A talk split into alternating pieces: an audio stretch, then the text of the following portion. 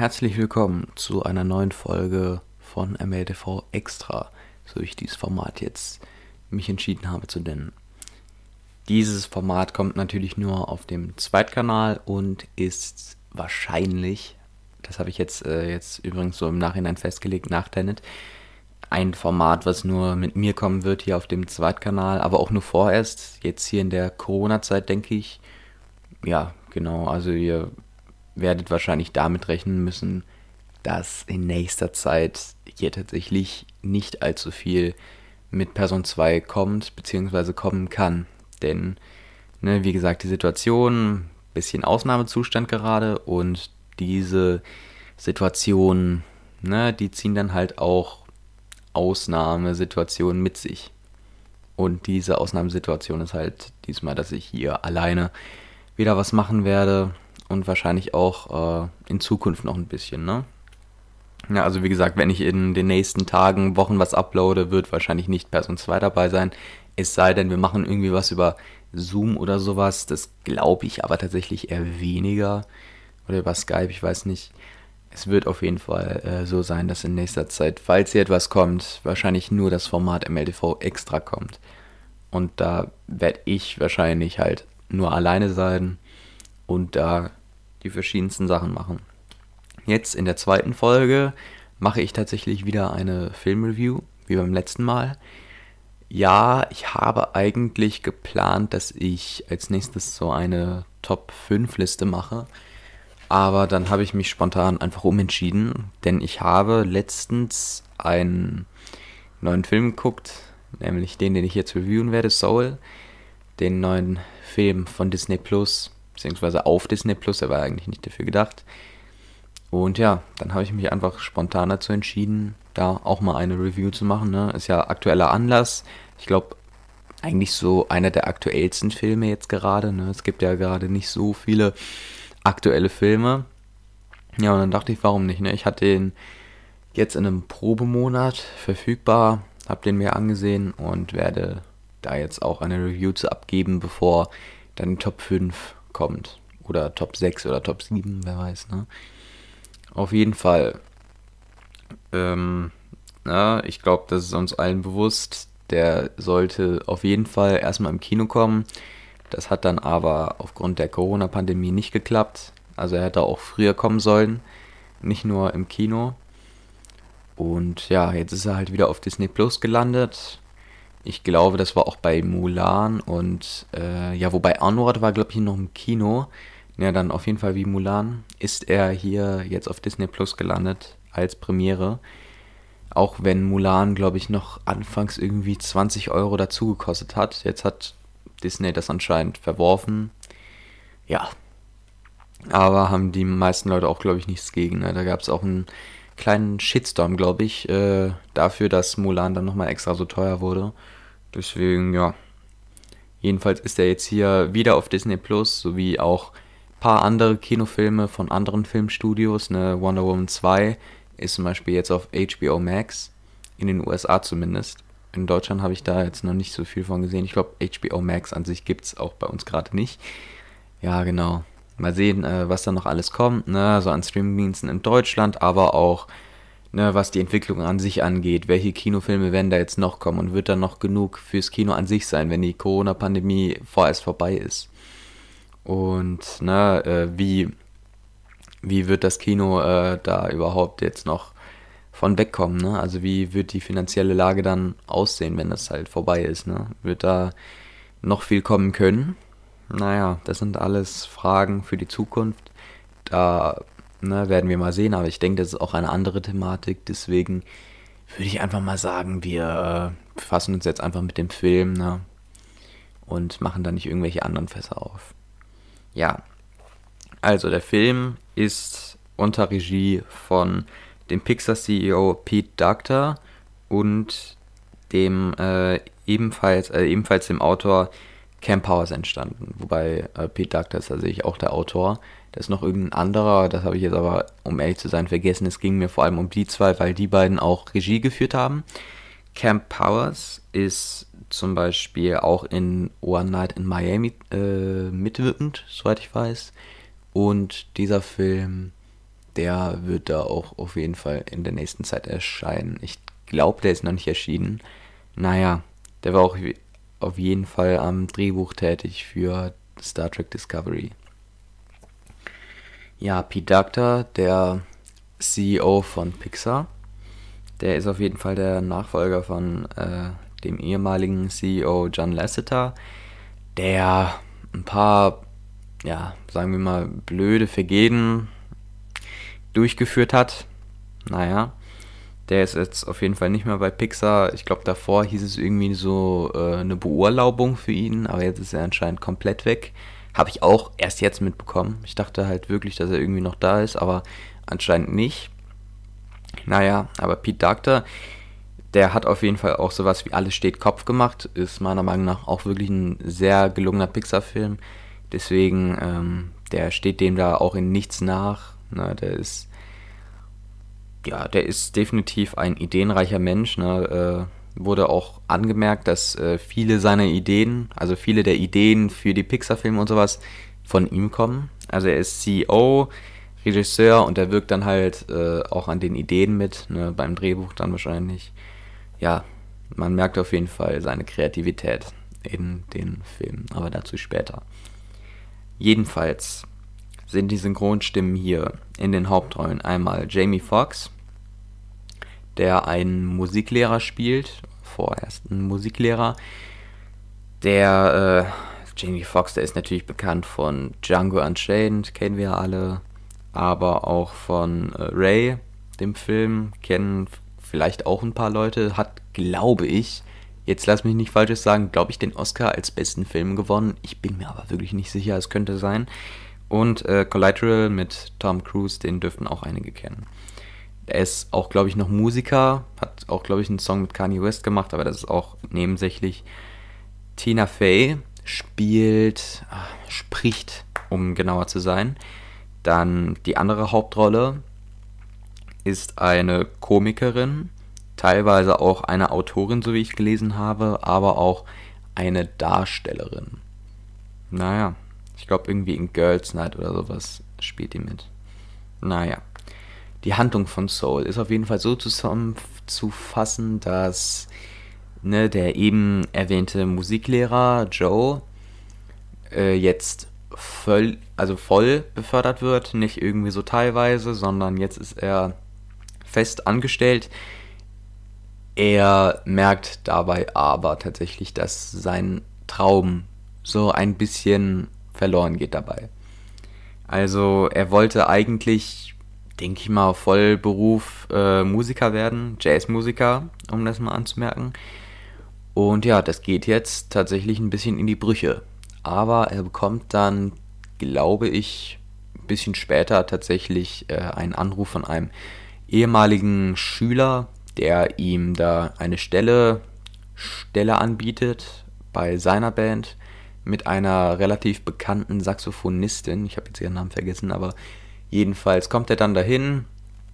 Bei äh, der Probe, der schneidet er eigentlich relativ gut ab und wird dann auch für die offizielle Band genommen und für den offiziellen Auftritt, beziehungsweise die Auftritte. Ja, das macht ihn auf jeden Fall ziemlich glücklich. Da stolziert er geradewegs durch die Straßen, aber fällt dann plötzlich durch einen Gully.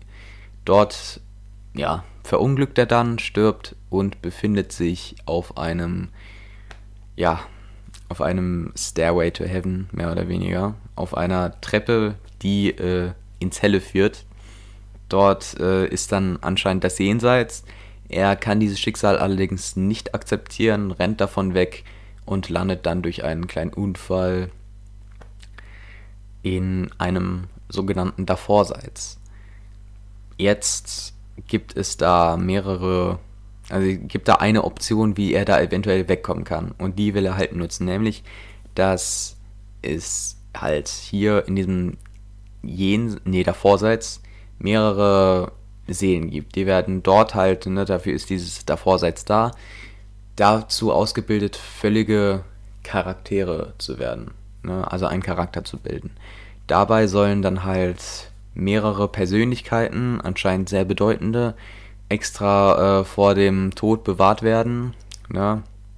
Und halt bevor sie sterben, haben sie halt noch die Aufgabe, da bei mehreren Seelen den letzten Funken, so wie das genannt wird, da herauszuholen. Ja, und da gibt es dann halt einen Ausnahmefall, bei dem das nicht so leicht ist oder bei der das nicht so leicht ist. Das Geschlecht ist tatsächlich nicht so festgelegt bei Tina Feys Figur. Genau, das ist dann halt äh, Seele 22, wie gesagt, äh, Tina Feys Figur.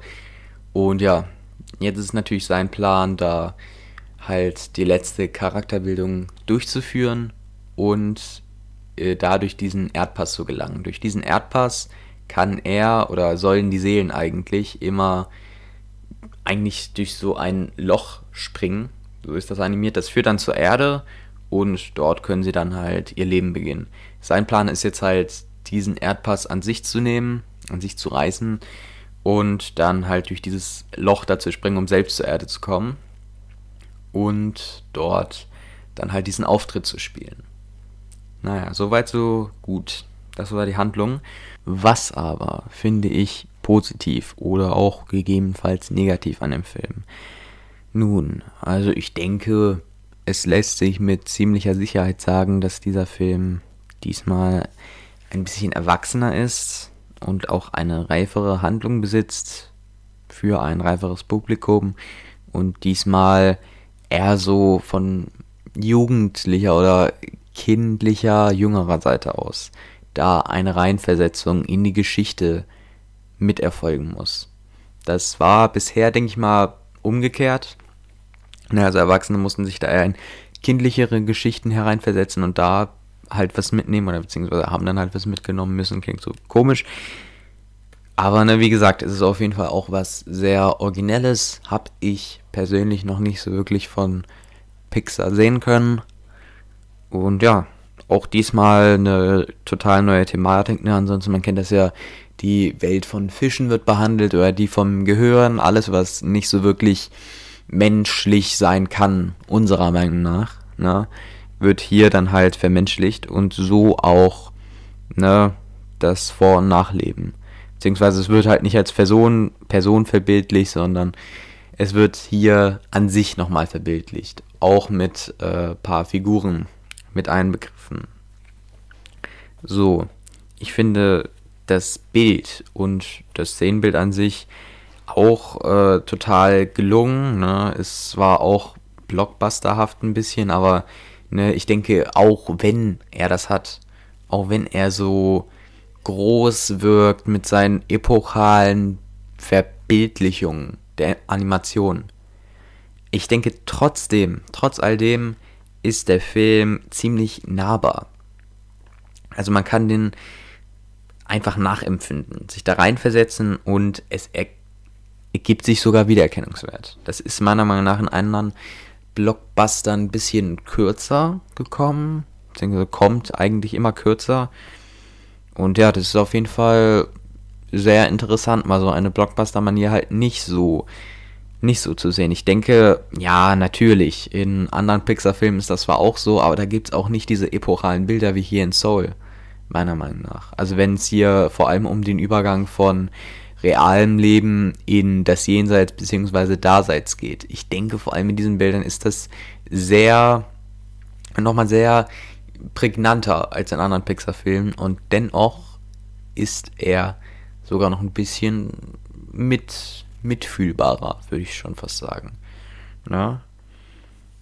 Also es sind auch ne, in diesen Bildern, in dieser Handlung, die so versetzbar ist, sehr gut geschriebene Charaktere, die man sehr, äh, sehr schnell sympathisch findet und da auch eine gewisse, ne, gewisse, ja, nicht lieber, halt Sympathie. Sympathie entwickelt einfach nur.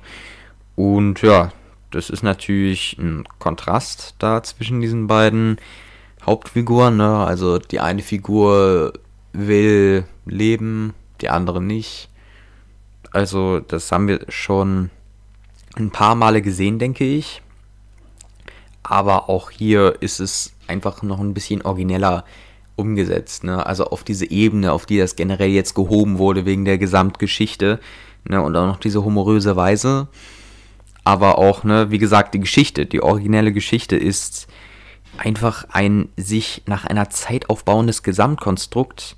Ne, man sieht auch die Ideen äh, des Pixar-CEOs Pete Doctor, die kommen da deutlich hervor. Ne, es ist ein Gesamtkonstrukt, das baut wieder erneut eine eigene Welt auf mit allen Detailverliebtheiten, die es gibt und es ist einfach immer wieder schön anzusehen, wie Pixar so eine Fantasie besitzen kann. Das ist jedes Mal so und ich denke, das wird auch in den nächsten Malen so sein. Das ist einfach wirklich äh, unikat, unikathaft, was Pixar da abliefert. Natürlich, ja, es gibt diese eine Ähnlichkeit von der Rolltreppe ins Jenseits. Die gibt es auch so mehr oder weniger in dem Film Irrtum im Jenseits aus 1946 mit David Niven in der Hauptrolle. Der hat sogar schon vor Sean Connery ein James Bond gespielt. Diese Parallele gibt es, aber ja, ich denke, das ist jetzt wahrscheinlich nicht so absichtlich. Natürlich, ja, eine Rolltreppe. Es gibt ja diese Treppe an sich, die ins Jenseits führt. Aber dass es halt diesmal eine Rolltreppe ist, ne? Ich denke auch, dass Design der Treppe. Das klingt jetzt komisch, aber so wie das gestaltet ist, das ist auch total neu. Also dass es so schwarzer Kontrast ist, so diesen weißen Strichen da, die äh, in regulärem Abstand da abgebildet sind. Das ist auch meiner Meinung nach äh, nochmal eine neue Idee, obwohl es im Grundkern natürlich was anderes ist. Ne? Auch hier gibt es da eigentlich eine, äh, eigentlich einen neuen, eine neue Idee ne, Pixar muss ja nicht immer irgendeine neue Idee haben, also äh, alles komplett neu machen. Sondern manchmal können da auch irgendwelche andere Sachen einfließen. Die haben schon genug Ideenreichtum. Da muss man ihnen jetzt nicht äh, damit jeder Kleinigkeit ankommen, denke ich. Aber naja, die Handlung ist meiner Meinung nach zudem auch nie wirklich langatmig oder langweilig etc sogar bei solchen Ortsbeschreibungen oder Charakterbeschreibungen oder was auch immer, so diese Nebensachen, die jetzt nicht so wirklich Action sind oder sowas. Das ist meiner Meinung nach auch wirklich total interessant und lässt den Zuschauer einfach immer noch auf den Bildschirm gucken und da seine volle Aufmerksamkeit drauf lenken. Ne? Manchmal denkt man sich ja, ja, okay, äh, das ist jetzt so eine etwas unwichtigere Szene, aber für einen selbst, ne, obwohl man weiß, dass die an sich unwichtig ist, unwichtiger, guckt man da immer noch drauf und gibt da seine volle Aufmerksamkeit preis. Da ist einfach eine total originelle und neue Welt ist, die da geschaffen wird und man da einfach, wie auch immer, ne, bei Pixar-Filmen darauf guckt. Es ist wirklich, ne, so was Pixar da äh, in den besten Filmen von sich leistet, das findet sich hier alles wieder in Soul, ne gibt auch ein paar Pixar-Filme, die machen es nicht so gut, aber so ne, bei den großen Pixar-Filmen, ich denke, das alles findet sich hier wieder. Naja, ich denke auch die Szenen, bei denen es halt gerade Action gibt, also die, ja, also sozusagen, wo es da Action gibt, ne, die nicht so Ortsbeschreibungen oder sowas sind, das sind tatsächlich auch nur solche Jazz-Szenerien. Wenn er äh, da sein Auftritt spielt oder sowas, ne, das sind wirklich Sachen, die sind eigentlich so das Spannendste am Film, würde ich sagen. Tatsächlich. Das ist eigentlich ähm, bisschen der Höhepunkt, ne, da wo am meisten Spannung aufkommt. Es gibt zwar auch ein paar Verfolgungsjagden und sowas, aber ich denke vor allem das ist so äh, Aufmerksamkeits, Aufmerksamkeitshöhepunkt. Und ne, obwohl das einfach nur ein Jazzspiel ist und keine riesige äh, Galaxienschlacht oder sowas. Ne? Avengers Endgame oder Star Wars mäßig. Ich denke aber auch, um nochmal auf diese Jazz-Szenen zurückzukommen, dass genau diese Jazz-Szenen tatsächlich diesen Vorgang von Jazz an sich einfach gut zeigen. Also wofür Jazz steht, wird hier nochmal gut verbildlicht. Damit geht Pixarman mach gut um.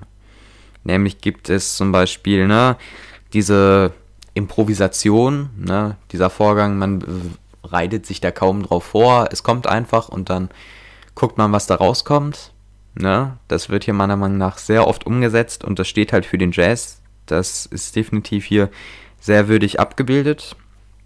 Ne, natürlich auch diese Umwandlungen bereits vorhandener Sachen oder Eigeninterpretation, ne, das gibt's ja eher im Pop so, dass da so eine Hommage, Hommage entsteht, ne, aber hier ist es eher so eine Neuinterpretation. Neuinterpretation von bereits vorhandenen Dingen.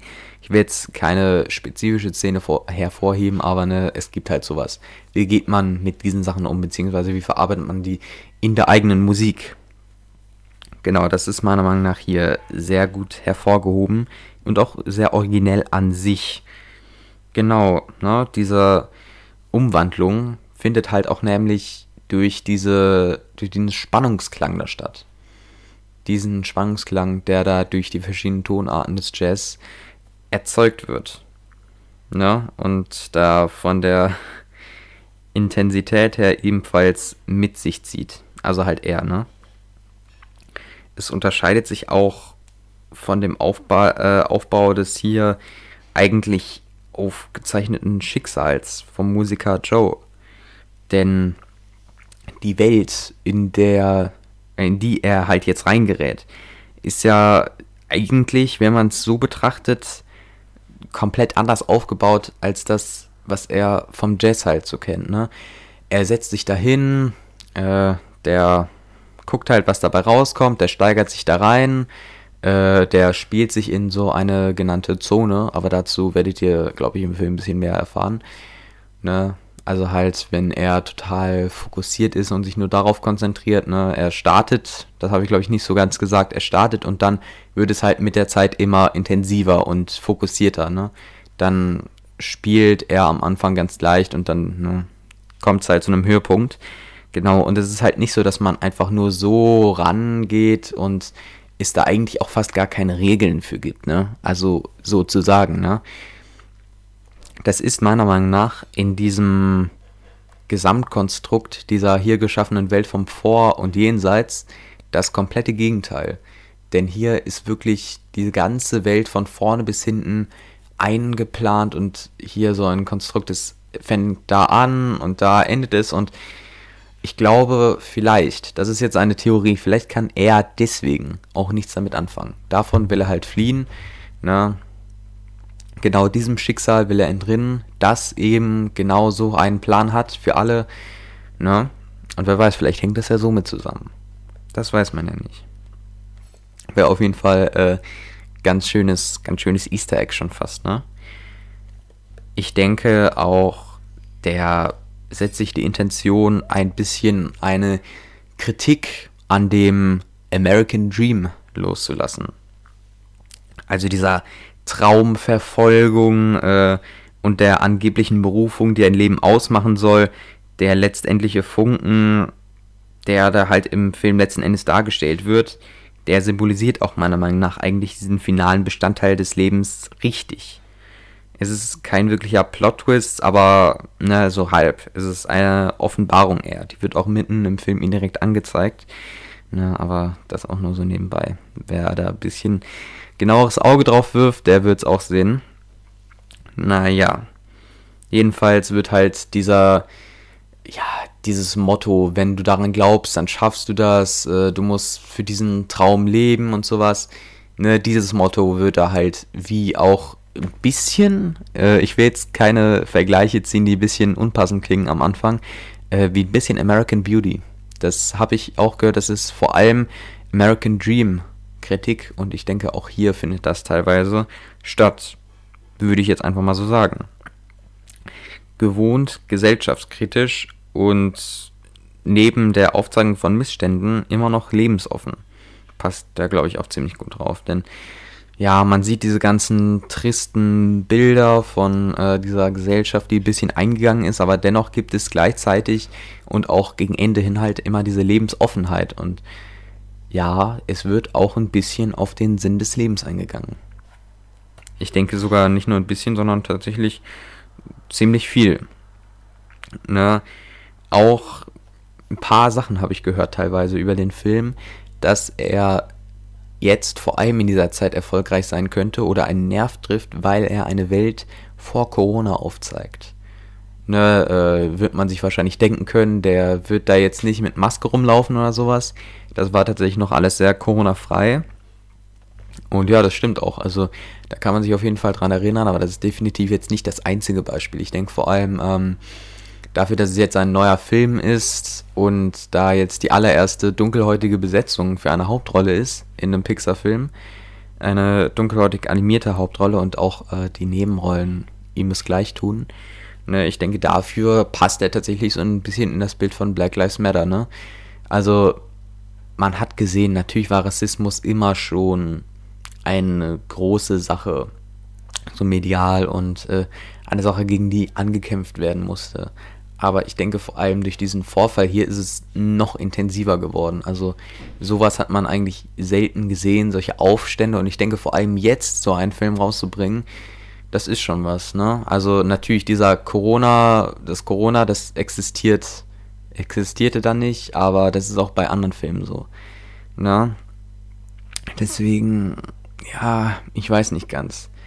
Ne, und äh, dieser Fakt, dass der halt neu rausgekommen ist und nicht irgendwie schon äh, ein alter Film ist, das ist äh, auch schon eine Rolle, die da gespielt wird. ja, ich denke, jetzt so letzten Endes sind die Ziele des Filmes eigentlich vollständig geglückt. Und ja, es gibt eigentlich keine negativen Punkte. Es spielt natürlich auch eine Rolle, wie sehr das geschieht, also wie sehr dieses Ziel dann tatsächlich erfüllt wird und äh, auch welche Mehrwerte es gibt, wobei Mehr Mehrwerte gibt es eigentlich, ne?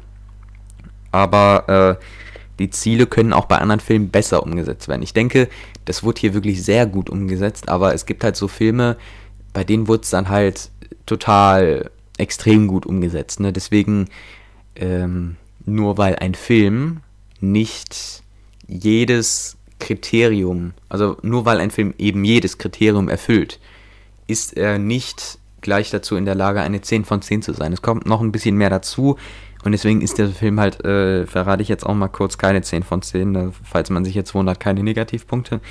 Naja, ich denke, das sieht man vor allem auch in der Tabelle, die ich gemacht habe, bei Pixar-Filmen, was ich da so am besten finde.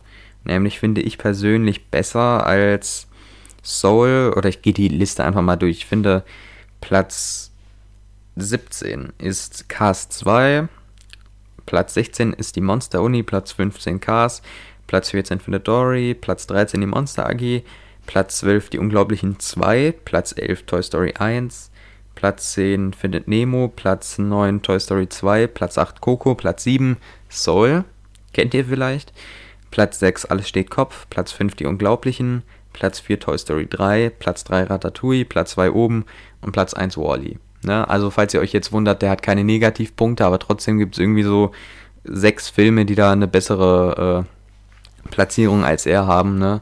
Es kommt halt auch teilweise auf andere Sachen an. Ne? Deswegen auf IMDb hat der Film eine 8,2, auf Metacritic eine 83, auf Rotten Tomatoes von Kritikern eine 8,4 mit 95% positiven Bewertungen, bei den Zuschauern 4,230 äh, von 5 mit 89% positiver Bewertung. Und bei mir hat der Film dann jetzt halt letzten Endes eine 9 von 10. Ne? Das äh, spricht natürlich auch ein bisschen für dieses hohe Niveau bei Pixar, ne? wenn Platz 7 bei den besten Filmen eine 9 von 10 ist. Naja, das äh, kann schon was heißen. Naja. Jedenfalls ich denke, das war es jetzt auch erstmal mit dieser Review. Und ja, eventuell kommt dann bald meine besten Liste, die ich ja auch schon im letzten wieder angekündigt habe. Ich denke, diesmal kommt jetzt eher nichts dazwischen, aber versprechen kann ich es auch nicht. Versprechen kann ich äh, zwar auch nicht, aber ich denke, es wird äh, trotzdem kein Video mit Person 2 kommen. Ne, aus den Gründen, die ich schon genannt habe. Es geht leider gerade nicht. Und ja, mal gucken, wann das wieder geht. Auf jeden Fall werden wir dann bald wieder auf MLTV Podcast aktiv sein und euch da dann auch wieder Content beliefern. Ne? Wir haben ja auch diese Apple TV Plus Review versprochen und das werden wir natürlich auch so umsetzen, sobald das halt möglich ist. Mein Probeabo ist zwar schon abgelaufen, weil es, glaube ich, bis Ende 2020 nur ging. Ne? Ging zwar extrem lang, aber unendlich lang ging es dann leider auch nicht. Ja, Jedenfalls äh, geht das, wir können das jederzeit machen. Ich habe mir da eine Serie angeguckt, die werde ich dann auch einfach besprechen ne? und wir werden gucken. Vielleicht holen wir das aus Das ist auch irgendwie neu, aber ich denke, weil ihr euch das gewünscht habt, werden wir das auch machen. Oder vielleicht auch Disney Plus, wer weiß. Es kommt auf jeden Fall alles bald wieder so, äh, wie es war. Ne, hoffentlich auch äh, in nächster Zeit. Aber versprechen, ne, das kann ja niemand. Deswegen kommt jetzt erstmal hier auf MLTV 2 bloß die MLTV Extra. Der MLTV Extra Content, den ich hierfür schaffe. Naja, auf jeden Fall bis später.